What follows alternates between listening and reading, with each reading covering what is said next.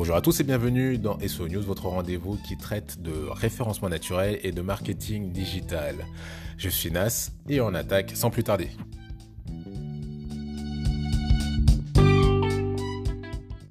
Allez, au sommaire de cette émission, on va parler de l'alliance entre OpenAI, donc ceux qui ont fondé ChatGPT, et Microsoft. On va aussi parler donc toujours de ChatGPT, mais sur le fameux watermark, comment euh, ChatGPT va faire en sorte qu'on puisse identifier que c'est du contenu créé par une intelligence artificielle. Eh ben écoutez, on attaque sans plus tarder avec donc cette alliance entre Microsoft et OpenAI, donc la société mère, hein, celle qui a fondé ChatGPT et DALI, donc le générateur d'images. Alors il faut savoir que Microsoft a investi historiquement un milliard de dollars dans OpenAI. Donc forcément, ils ont envie d'avoir un retour sur investissement. Et euh, la solution qu'ils ont trouvée, pour l'instant, ça serait donc d'implémenter ChatGPT dans leur moteur de recherche Bing.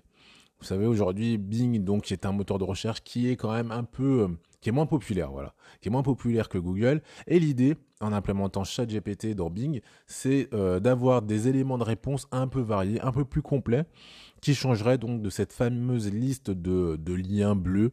Euh, peut-être une manière intéressante hein, pour, pour Bing de se différencier de Google et donc de, gagner en notoriété.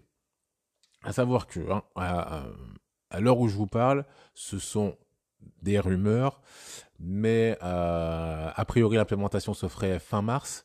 Après, de, l'article que j'ai vu et de la manière dont c'est tourné, on sent quand même que les personnes qui travaillent, et, enfin les insiders plutôt, qui ont, euh, donné ces informations, euh, voilà, sont plutôt de mèche avec Microsoft. Avant d'enchaîner, hein, sachez que SE News c'est votre rendez-vous quasi quotidien. Mais pour ne louper aucun épisode, je vous invite à vous abonner.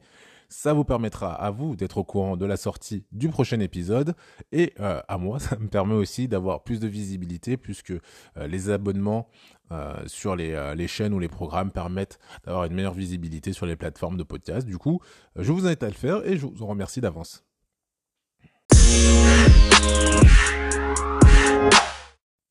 On enchaîne donc ces deuxième partie, toujours sur ChatGPT.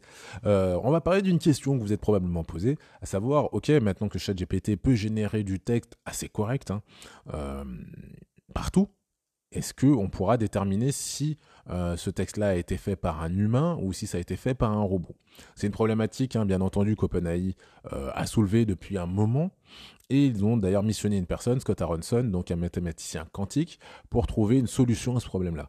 Ça y est, aujourd'hui c'est officiel ou quasiment officiel. Scott Aronson nous a fait une conférence dessus où il nous a expliqué que ça y est, ils ont déterminé une manière de savoir si ce texte a été généré par une intelligence artificielle d'OpenAI ou si ça a été euh, créé par un humain. Donc concrètement, qu'est-ce que ça va être? Ça va être un algorithme qui va scanner le texte et il pourra déterminer euh, les chances, voilà, que euh, ce texte a été généré par ChatGPT ou non.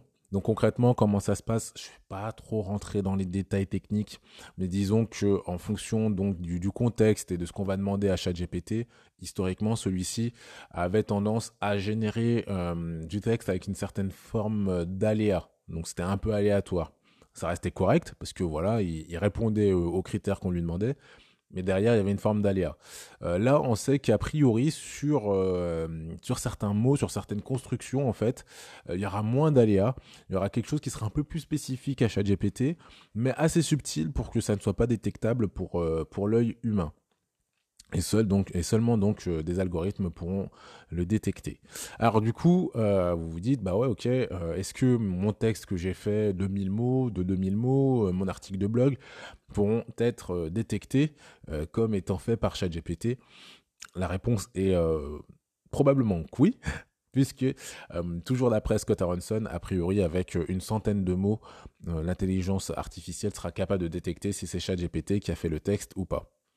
Alors, Deuxième question, peut-être que vous vous posez, ou un élément de réponse que je peux vous apporter, vraisemblablement ceux qui ont l'habitude d'utiliser un peu ces, euh, ces, intelligences artificielles seront peut-être moins pénalisés que les autres, plus que euh, Scott Aronson l'admet volontiers.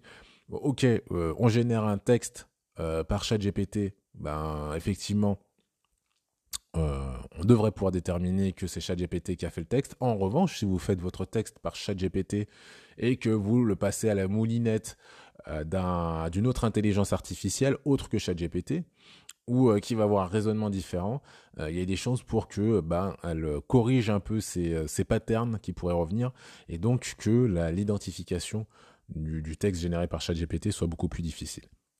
Donc voilà quelques pistes peut-être hein, euh, pour vous si vous êtes inquiet. Utilisez peut-être plusieurs intelligences artificielles, peut-être pour passer à, travers les mailles du filet, bien que aujourd'hui, euh, on ne sait pas dire s'il euh, y aura un impact pour le référencement. Google semble pas être fan de la génération de texte. Maintenant, s'il y a de la valeur, a priori, et si ça reste un outil pour aider à la création, Google devrait quand même être plutôt conciliant sur ce sujet.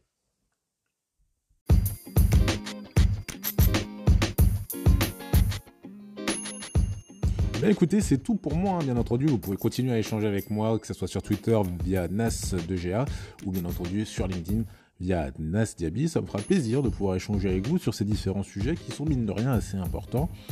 Sur ce, je vous dis, je vous souhaite même une excellente journée et je vous dis euh, à très vite.